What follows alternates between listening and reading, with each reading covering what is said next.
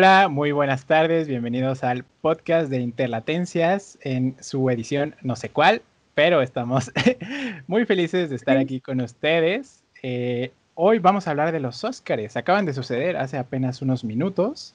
Eh, vamos a hablar de nuestras películas favoritas, eh, que nos pareció la premiación y también vamos a anunciar a los ganadores o ganadoras, no sabemos. Bueno, sí sabemos, pero ustedes no y queremos mantener el suspenso. A las personas ganadoras de la quiniela de interlatencias de los Óscares. Eh, yo soy Axel Olvera y en esta ocasión me acompañan Susana Pedrosa. Hola. Hola amigos, ¿qué tal? ¿Cómo están? Sandra Bere. Hola a todos. Y Luis Aldama. Hola. Hola, hola, ¿qué tal? Hola, ¿qué tal? Pues vamos a comenzar hablando de nuestras favoritas. ¿Quién, quién gusta empezar? Ay, a mí me gustaría predicar El Padre de Florian Seller, que también, pues justamente estaba en una novela de la misma, este, Florian Seller, y pues esta narra la historia de un padre que se está eh, sufriendo por su vejez eh, de por lo que, em, pues digamos, las cosas se complican eh, dentro de pues la misma historia, donde vive con su hija en un departamento. Y lo interesante es que, bueno, lo que más me pareció bonito dentro de la, la peli es que hacen saltos en el tiempo. Eh, al mismo tiempo de que la historia va corriendo simultáneamente.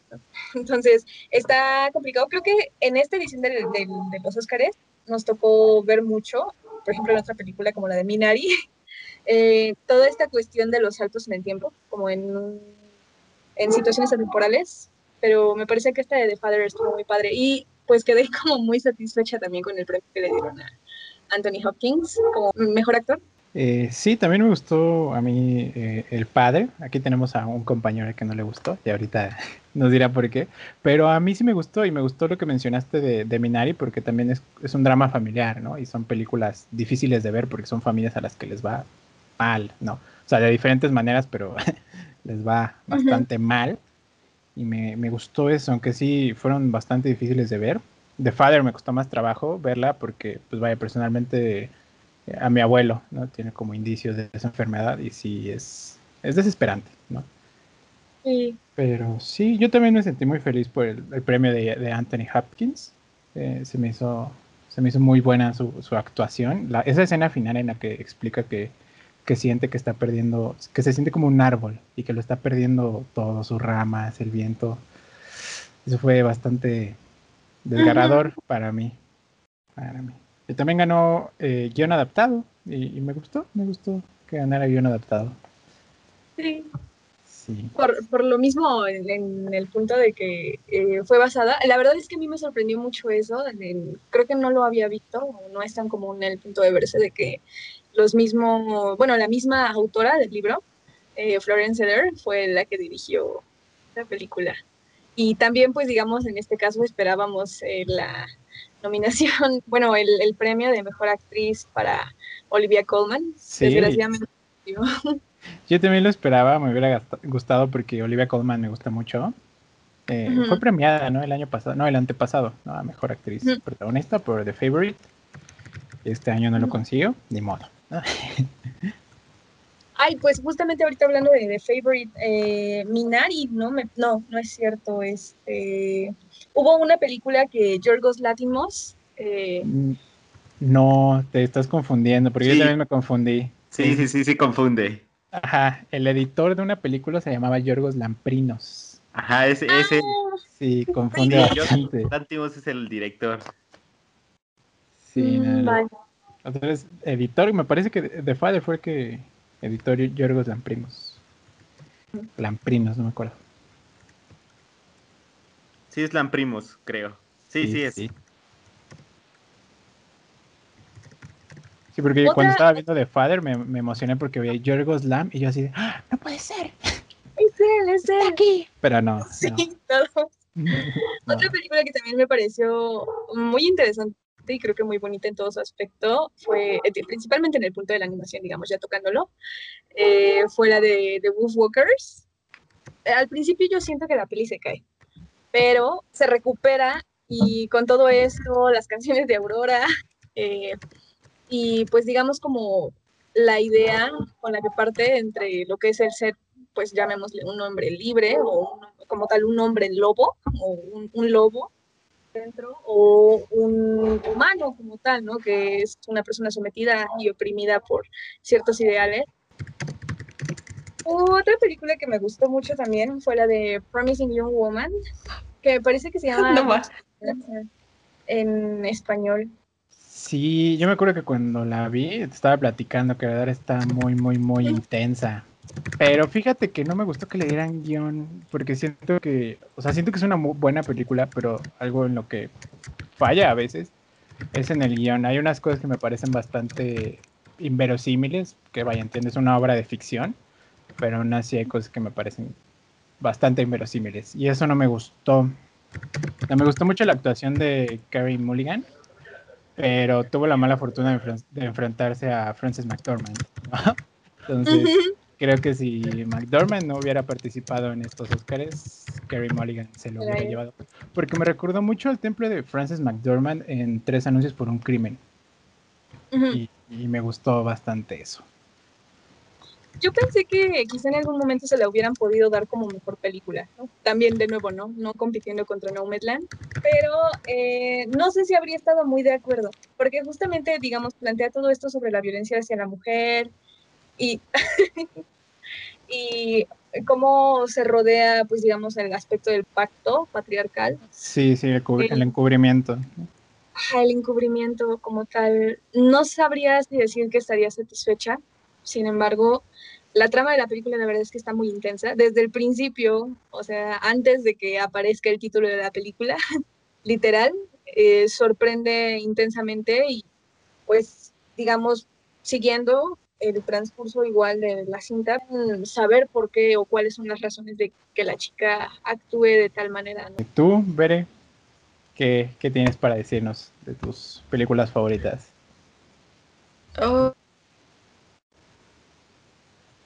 Creo que sí estuvo medio peleado todo, bueno, las categorías. Entonces está un poco difícil. Sinceramente sí me enamoré de Sound of Metal y esa forma en la que nos hace ser más empáticos con la gente sorda. Y rescato de esta película una frase, bueno, más o menos que le dice a un personaje, justo al personaje de Ruben, que, que ellos eh, no ven la sordera como un- una discapacidad, sino que ellos aprenden a vivir con ello y lo toman como parte de sí mismos, ¿no? Entonces creo que también es parte de ese duelo de perder una- un sentido y el aprender a vivir con eso sin verte pues menos que los demás. Rescato Wolfwalkers, creo que en animación eh, fue muy diferente a las demás, pero igual este, valía mucho la pena. Y para los que son fanáticos de Aurora, se las recomiendo o que les guste la naturaleza, igual ahí va. Y de ahí en fuera, Minari estuvo buena. Podría rescatar más Promising Young Woman, aunque sí también hubieron unas cosas como tú dices medio inverosímiles. Pero en- estoy entre esas dos, entre Minari y Promising Young Woman. Obviamente en Nomadland pues pasó de largo a todas ellas, pero bueno, ya veremos ahorita. Sí, a mí también me gustó bastante Minari. Me dio mucho gusto que le dieran la, la nominación a Steven Yeun. Siento que lleva bastantes años siendo bastante consistente en sus trabajos, desde The Walking Dead hasta Minari. ¿no? Sí. Y Wolf Walkers no la vi, ¿sí, sí la recomiendas? Ay, la verdad es que está bien bonita. ¿Sí? Sí. Sí. Pues rápido, como un mini resumen para quien no la conoce. Eh, te lo resumo así nomás. Así, pequeñito, pero sin spoilers. Dentro de esas este, mini colonias, podemos decir, que hicieron los ingleses en Irlanda, pues uno de, uno de ellos, en uno de esos mini reinos, podríamos decir, eh, vive un cazador con su hija, que de hecho trabaja justo para cazar lobos y que así puedan este, explotar más el bosque alrededor de la pequeña ciudad en la que están. Pero sucede que los lobos pues, siempre atacan y, nadie los puede controlar. Y ahí es cuando la hija del cazador conoce lo que son los wolfwalkers, que son eh, estas personas que también tienen como su mitad lobo, tanto a los lobos como al propio bosque. Y de ahí, este, pues el punto es cuidar tanto de los lobos como luchar en contra de los que, pues obviamente quieren explotar el bosque y matarlos. Pero bueno, sí está interesante, está muy bueno. Sí, suena interesantona, pero bueno, ya sabemos que eh, Pixar inventó la animación y siempre le van a dar eh, el premio a mejor película animada. Ay, no, lo injusto era que iban dos películas de Pixar dentro. Es cierto, Onward y Soul. Me hubiera gustado que No, no, no, viniera la de Shaun el Cordero, nada más, Ay, sí. para ver qué pasa. Y por ese nombre tan, tan chido, ¿no? El Farmageddon. Armageddon. Ajá. Ah, otra película que creo que estaba muy interesante era la de La Madre del Blues. Ah, Marini's Black Bottom, sí.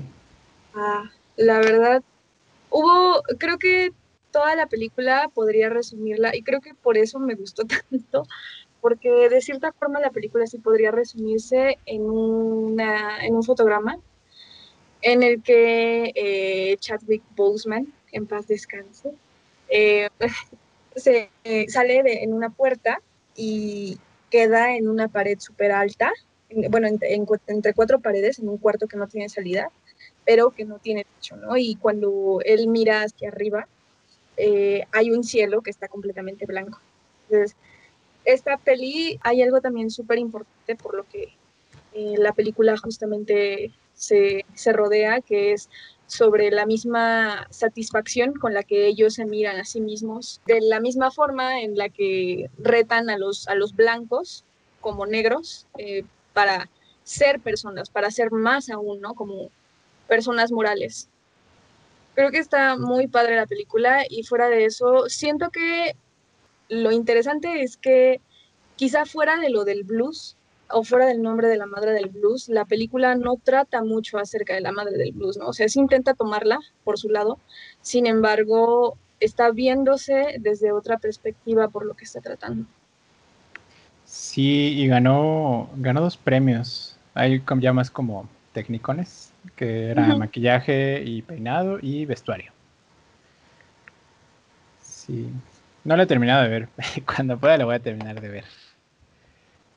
Sí, la verdad es que sí está muy padre. ¿Qué tal? ¿Ustedes cuáles, sí. cuáles les gustaron más? A ver, tú, Luis, cuéntanos, ¿cuáles fueron mí- tus favoritas? De mis favoritas de las que estuvieron nominadas, me... mi favorita fue Normaland. Esa película se me hizo la mejor de todas eh, porque se me hace una historia original en cómo la maneja y aparte cómo maneja, eh, le da un giro distinto a la parte del existencialismo. Y toca un punto interesante de, de lo que fue la, la crisis del 2008 y también me gustó Mank, se me hace una buena película. Digo, David Fincher se me hace un buen director y Mank eh, parece ser una, un pequeño homenaje al guionista de la película de Orson Welles.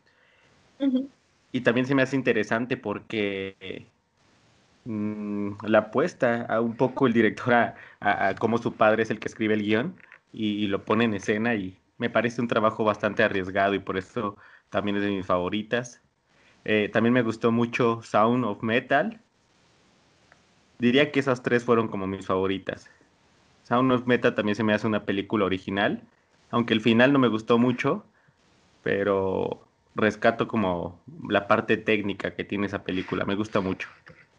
Entonces Fíjate en que- ese Qué curioso porque mi parte favorita de Sound of Metal fue cuando, o sea, ese final, o sea, no cuando ya acabó, sino el final, cuando este Riz Ahmed eh, tiene como su momento de paz, del que habló con el, como su, esta especie de maestro que tenía allá en el centro, centro de, de ayuda para sordos. Eso me gustó bastante. Sí, esa parte es, bueno, esa parte está, hoy me parece que todavía parte de la, del nudo, pero no sabría decir si es el final. Esa parte a mí también me gustó mucho. Mm, más bien hacia dónde gira, a eso me refería. Pero no le reprocho nada, esa película en su totalidad me parece muy, muy buena.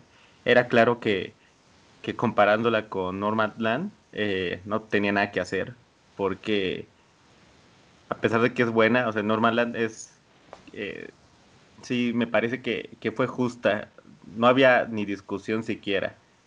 Eh, no sé si estén de acuerdo con, con esa premisa. Sí, sí. Es que Chloe Shaw, e, esto que mencionas de cómo toma el, el tema de, de, la recesión 2008, eh, este tema de la fábrica y el pueblo abandonado, eh, Chloe Shaw en sus películas tiende a hacer eso, ¿no? a, hacer, a hacer de las locaciones un personaje más. Está, sí, no, y bastante aparte, interesante. Sí, aparte los temas que, que, que toca y, y cómo maneja, es decir, una persona que quizás estaba acostumbrada a la parte materialista y de pronto ve perdido todo y tiene que darle un giro a su vida. Justamente me parece que ahí se rompe, esa es la parte de análisis. Eh, si realmente hay como una, como un cierto vacío en que ya no podrá regresar a su vida anterior y, y no le queda otra más que, que ser nómada, o la otra de aceptar que nada tiene sentido y, y, empieza a hacer una nueva construcción. Entonces me parece que ahí se rompe el hilo y la actuación de Francis McDormand pues es como siempre extraordinaria, es decir, siempre ni siquiera esperas nada de esa actriz porque sabes que, que te va a dar lo mejor que tiene. Sí, sí. Y, y de Mank, Mank ganó dos premios a fotografía y diseño de producción y ahí creo que sí los tiene bastante merecidos, ¿no? Sí, sí, sí. Y también eh, fue la película que más nominaciones tuvo, la que tuvo 10. Sí, es cierto. Y, pero no, no me, me, parece que sí ganó lo que tenía que ganar. Es decir, eh, digo, tampoco hubiera sido tan injusto que ganara mejor película, pero creo que no lo merecía. Y a mí me gustó mucho la actuación de Gary Oldman. Eh, digo, por favoritismo me hubiera gustado que lo ganara, porque es de mis favoritos. Pero creo que sí, también Anthony Hopkins eh, lo, lo, tenía bien merecido, más allá de, de, si era su última película, más allá de si lo merecía por trayectoria. Eh, lejos de que a mí no me gustó esa película, eh, sí me parece que sí lo merecía. O sea, lo tenía muy, muy bien merecido ese, ese premio, pues. Yo también lo dudé, ¿sabes? Cuando estaba, justo hace, hace un rato, cuando estaban pasando quién sería este, el ganador del premio Mejor Actor.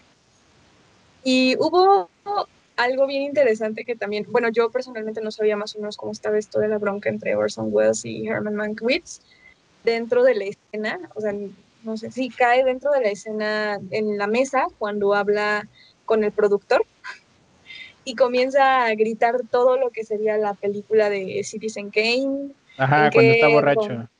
Ajá, Ajá, justo, porque sí, y cerca del amanecer, eh, cuando termina, pues justo como nos platican al final, ¿no? ¿Qué fue lo que pasó? Y lo más interesante para mí fue todo este aspecto cuando Orson Welles le, le preguntan en, en, en televisión, ¿no? Ajá, Ajá sí. que él estaba en Río y que dice, ¿y qué le diría a Herman Mankiewicz? Que se meta el premio por, por ahí. y este, cuando hablan con Herman Mankiewicz, que, que no necesitaba el mismo crédito. Entonces, creo que está muy interesante también, pero creo que es importante porque siento que quizá a aquellos que no lo conocíamos nos puede cambiar totalmente el aspecto de ver de nuevo Citizen Kane, ¿no? Y siento que hubo algo bien divertido que dijeron en el lugar donde vemos las personas que no tenemos cable, los Óscares, que es en Canal 7. Con que Facundo. Con Facundo, con las historias del terrible Facundo, perdón. Pero es que es necesario decirlo, porque la verdad sí, fue horrible y no sé por qué lo siguen poniendo dentro de estas entregas, o sea, pues, ¿qué onda? No, no, no, fíjate, no solo no porque no lo ponen, sino más bien, no solo porque los sigues insistiendo en ponerlo, más bien porque sigues poniendo a los demás, porque no fue el único, no fue el único que, que, tuvo desaciertos, o sea, es un imbécil que ponen ahí haciendo... Pero es que les da un buen de rating, o sea, se dan cuenta sí, cuando se hizo trending topic. Pero hubo un, no, incluso hubo un comentario Ajá. de una morra que estaba por ahí, que no recuerdo su nombre, que decía, sí, es que a veces las películas pueden llegar a ser lentas y no deben de durar tanto. Sí, No, no, no, no, no, no, no, no, no, no. O sea, cuando dijo ese comentario, yo tenía que apagar la computadora porque si no, o sea, era, ya era demasiado, pues, o sea, con los chistes muy malos y forzados de Facundo. A mí se me quedó bien grabado. Este, bastante forzado. Me parece que, que sí deberían de tomárselo con mayor seriedad. Eso es una realidad. Independientemente si la gente ve este tipo de premiaciones por mame, si las ve por que genera rating, es decir, si los ve por, por cualquier situación, sí deberían de tomárselo mucho más en serio, para que de alguna manera también eh, los espectadores empiecen a tomar eh, el cine más en serio, más allá de, de lo que representa Hollywood y, los premios de la academia. Eh, hablando un poquito sobre Mank, sí estoy de acuerdo en, en, las partes que, mencionas que son muy importantes. Y también toca un tema muy importante que es el cinismo eh, que, se manejaba en, Hollywood y que incluso estoy, seguro que se sigue manejando eh, en cómo no hay totalmente, total libertad eh, creativa. Me recordó un poquito la película de Barton Fink de los hermanos Cohen, y, y, sí, te hace querer volver a ver la película de eh, Citizen Kane. Y también me parece que esta película sí toca temas un poquito más profundos, si le pones atención. Y bueno, esto retomando el punto de lo de Facundo, eh, pues me parece que ellos mencionaron de cierta forma que lo importante de que, que, que Mank, David Fincher les había hecho una carta de amor a los, a los estudios de Hollywood en general, con esta recreación de de nuevo el Star System, las fiestas, la gloria y las productoras, pero creo que realmente retrata todo lo contrario, ¿no? En sí, sí, sí, intenta hacer a Mank como, como un personaje de protesta ante todas estas situaciones de censura que se vivían. Entonces, creo que es una película muy interesante, de la que sí estoy un poco de acuerdo que se menciona en muchos lados, de que hay que quizá únicamente ver eh, como básico el, Ciudadano Kane para entenderla. Em, pues más que nada porque digo, es como un poco viejito el aspecto, si, si lo tomamos más a informalidad, para el, también el punto de saber quién es Orson Welles, ¿no? Y justamente también entender la disputa que se traían entre Herman Mankiewicz y este señor Welles, que la verdad está muy directo el asunto al final. No, y aparte, sí, bien interesante lo que comentas. Y, y sí, eh, solo quisiera complementar que sí debes, o sea, sí tienes que tener como background el, el, en mente, pues, eh, la, la, película de Ciudadano Kane y también como el poderío que tenían las productoras, como cómo se trabajaban los, eh, los guiones en, ese tiempo en Hollywood, que ya no es como ahora que, que, hay libertad creativa y que tú puedes dirigir tu película y escribirla. Eh, entonces, sí supongo que sí hay que saberlo un poquito. Digo, no es que me este, no es que quiera reflejar la parte de erudito ni nada de eso, sino que sí hay elementos que, uno tiene que contemplar eh, para poder darle un mejor entendimiento a esta película. Hubo otra peli también muy interesante que es la de Rock de Thomas Winterberg. Eh, otra ronda se llama, me parece, bueno, Sí, con Matt Mikkelsen. Fíjate que no la he visto. Yo tampoco. pero sí tengo ganas de pues, verla. Está en mi lista de ver, pero no, no la he visto. Pero siempre cumple, ¿no? Thomas Wittenberg es un director que, que sí se antoja ver sus películas. Sí. Yo no me la película. El befo de Lars von Trier. Ah, personalmente me pareció muy buena. Habla de, de la vida en sí, de la vida adulta y cuando uno de repente se da cuenta que no está viviendo o disfrutando de su vida.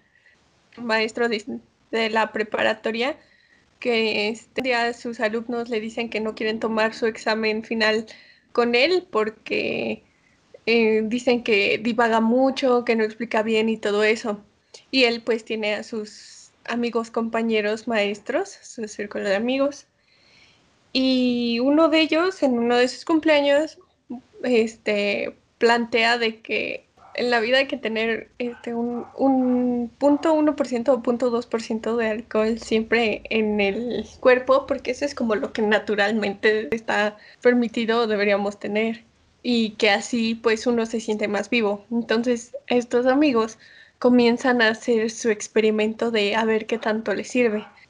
Y pues suceden cosas en su familia, tanto positivas como negativas pero el punto, o lo que yo entendí que lo que quiere llegar este el director es a decirte, pues simplemente la vida es la vida y como venga, disfrútala o trata de vivirla. Así a grandes rasgos. Y he de decir que el final es buenísimo. Eh, realmente te da esa chispa de lo que quiere llegar.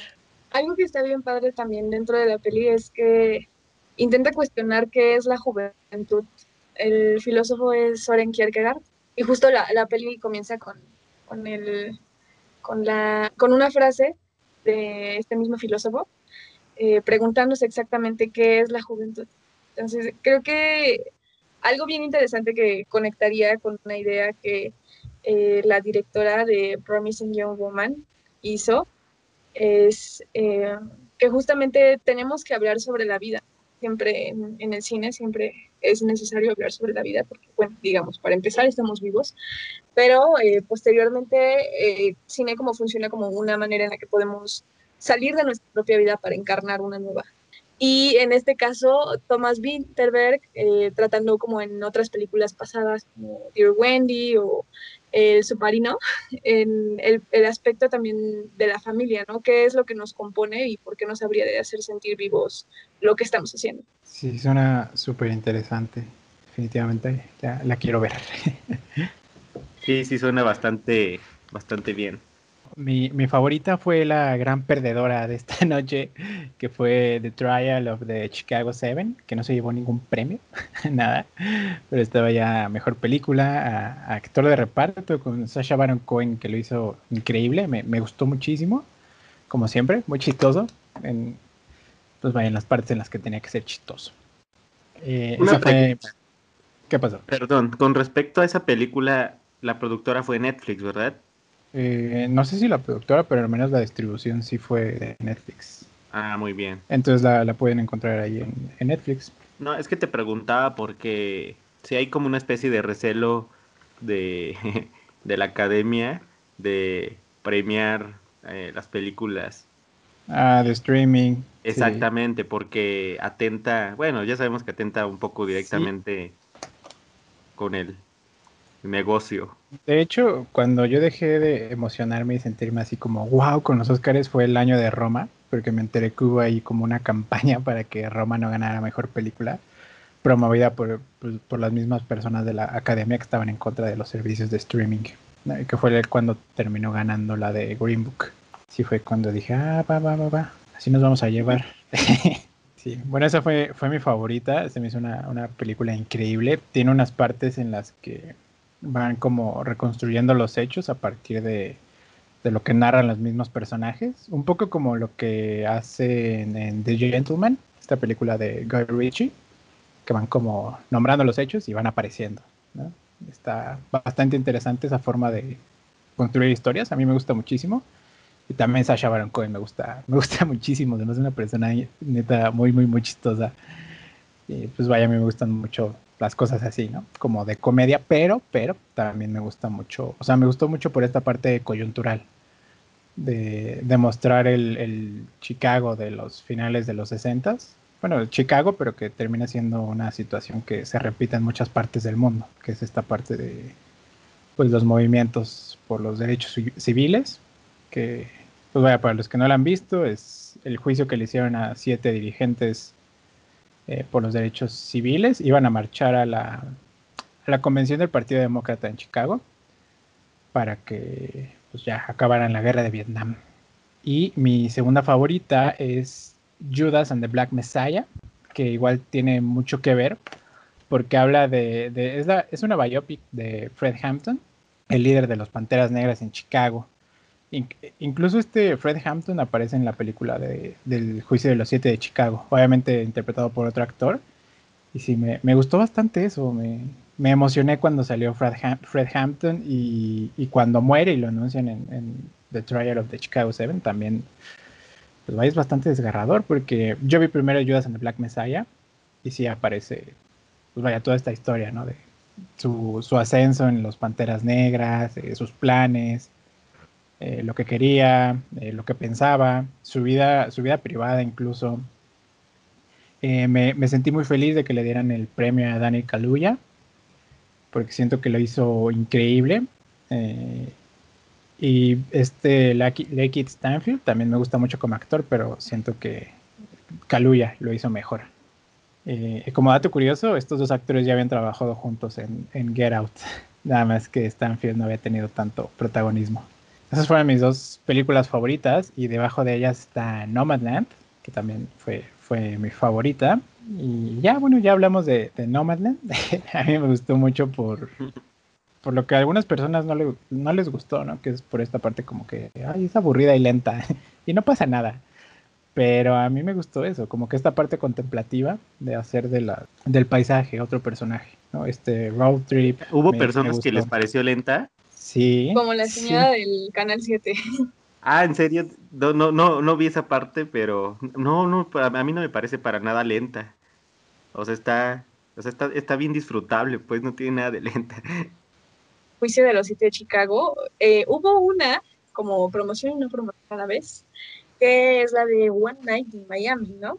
Sí. Estuvo que en One Night in Miami, tres, tres nominaciones tuvo nada más. Eh, con otra de Spike Lee, me parece que era de The Five Bloods. Sí, The Five Bloods. Salía Chadwick, Chadwick Boseman ahí y me sorprendió no verla. Bueno, de, de, Nomadland se me olvidó mencionar que, o sea, me sentí muy feliz por esta Chloe Zhao. Zhao, ya no sé cómo se pronuncia. Y por, pues, por, los premios que se llevó, ¿no? Que es de mejor directora. Es su tercera película. Eh, tiene otras dos que se llaman. Mejor guion. Ajá, mejor guion. Eh, no, no más, no ganó mejor guion.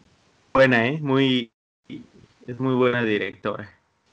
Sí, dirigió The Rider en 2017 y Canciones que mi hermano me enseñó del 2015, que igual tiene mucho que ver con el paisaje. De hecho, el director de fotografía es el mismo en las tres películas. Sí, entonces ya tiene ahí a su equipo bien formado. Yo les preguntaría, ¿hubo alguna película que, que merecía estar y, y dejaron fuera? Yo sí siento que en guion adaptado, One Night in Miami merecía una oportunidad. Igual este, el actor que hizo a Malcolm X en esa película, en vez del que nominaron, que era el Sam Cooke, que no, no me gustó. Bueno, eso ya es mi propio juicio y son los premios Oscar, no los premios Axel.